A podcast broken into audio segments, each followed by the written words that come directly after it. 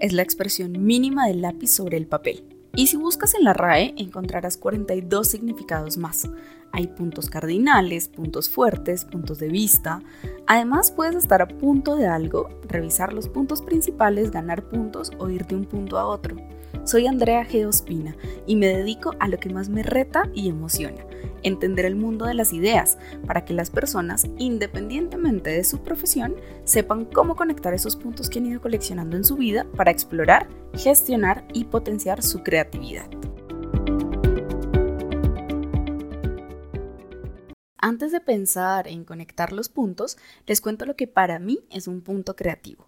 Para ponerlo en sencillo, un punto creativo no es más que un estímulo que llegó a ti y al que le diste sentido, combinándolo con una parte de tu historia. Así es como lo grabaste bajo la etiqueta de idea para revisar después. ¿Alguna vez has mirado al cielo intentando encontrar en tu cabeza una idea que solucione un problema? Si la respuesta es sí, te cuento que lo que estabas haciendo era justamente revisar tu archivo de puntos creativos. Veamos otros ejemplos.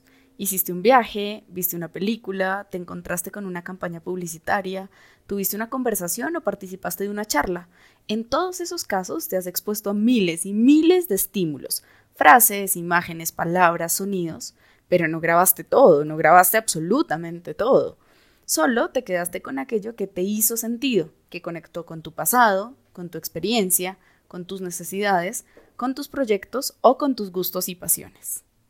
Estos puntos se van quedando en ti y a futuro podrás conectarlos para convertirlos en nuevas ideas, que con trabajo y constancia podrían ser grandes proyectos. Lo importante de ir siendo conscientes de este archivo es que cuando tienes algo específico para resolver, te será mucho más sencillo identificar los puntos y luego jugar con ellos. Empieza ahora mismo. ¿Cómo? 1. Ve empezando a ser consciente de esos momentos en los que te expones a nuevos estímulos por ejemplo, un viaje, un libro, una caminata, una película, una conversación o cualquier otra experiencia. 2. Después, haz un ejercicio de reflexión para reconocer si algo de lo vivido podría ser insumo para una idea futuro.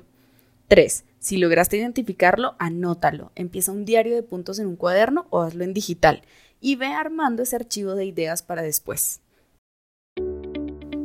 Te invito a revisar mis redes sociales buscando arroba andreag.spina para que sigas conociendo más sobre cómo vivir una vida personal y profesional más creativa.